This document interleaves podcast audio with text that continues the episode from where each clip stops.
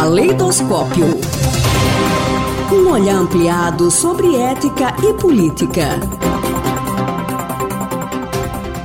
A coluna de hoje tem a honra de receber como convidado especial o professor Milton Meira do Nascimento, da Faculdade de Filosofia da Universidade de São Paulo, a USP, onde desenvolve pesquisas com ênfase em ética e filosofia política. Seja bem-vindo, professor. Qual é o tema da coluna de hoje? Bom, em primeiro lugar, agradeço aqui a oportunidade de estar conversando com vocês sobre esse tema. É um tema interessante, você fala de pós-verdade, você fala de fake news, que são aquelas mentiras plantadas sistematicamente. Mas o que, que é verdade, por exemplo? Porque é claro que nós na filosofia sabemos que não existe uma verdade absoluta. Na ciência também não há verdade absoluta. Existem hipóteses, depois na comprovação de uma hipótese tem uma certeza. A opinião pública, ela é exatamente o julgamento que o público faz sobre certas questões.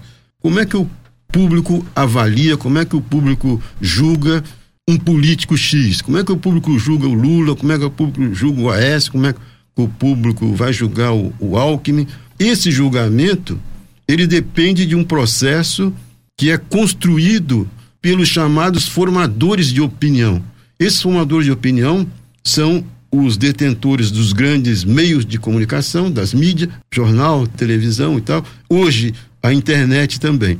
Mas veja bem, quando você diz a opinião pública pensa assim, a opinião pública quer tal coisa, o que, que, que, que significa isso? Significa que você tem certos formadores que transmitiram uma ideia ao público e esse público, usando um outro termo do, de, um, de um outro sociólogo, Gabriel Tarde, que escreveu um texto chamado Opinião e Multidão, ele diz o seguinte: por imitação, o povo fica, por assim dizer, numa espécie de sonambulismo.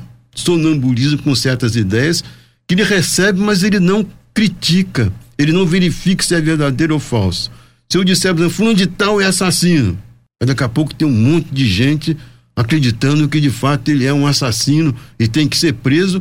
E o Tarde, Gabriel Tarde, lembrava assim: houve, houve na história tantos linchamentos por injustiças cometidas dessa maneira que a multidão é in, incentivada por aqueles que são mais afoitos. Não, o cara tem que morrer porque ele é um assassino. E o cara não era nada daquilo, é inocente e foi morto. Houve inúmeros casos na, na história desse, desse, de linchamentos públicos. Por quê? Porque o público fica, por assim dizer, anestesiado, como se estivesse num, num sonâmbulo, né? Ele fica tomado por certas ideias sem questioná-las. Mas se houver um, uma ideia contrária, ele vai mudar novamente, vai ficar extasiado pela outra ideia. Aí entra a questão da opinião pública e da ação política também, porque você tem o seguinte, né?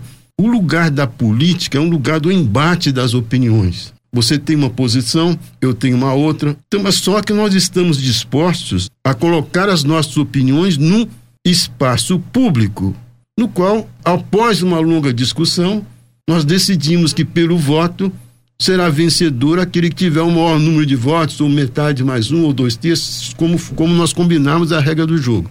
Mas ele depende desse embate de opiniões, necessariamente. Né? Isso é o mundo da política.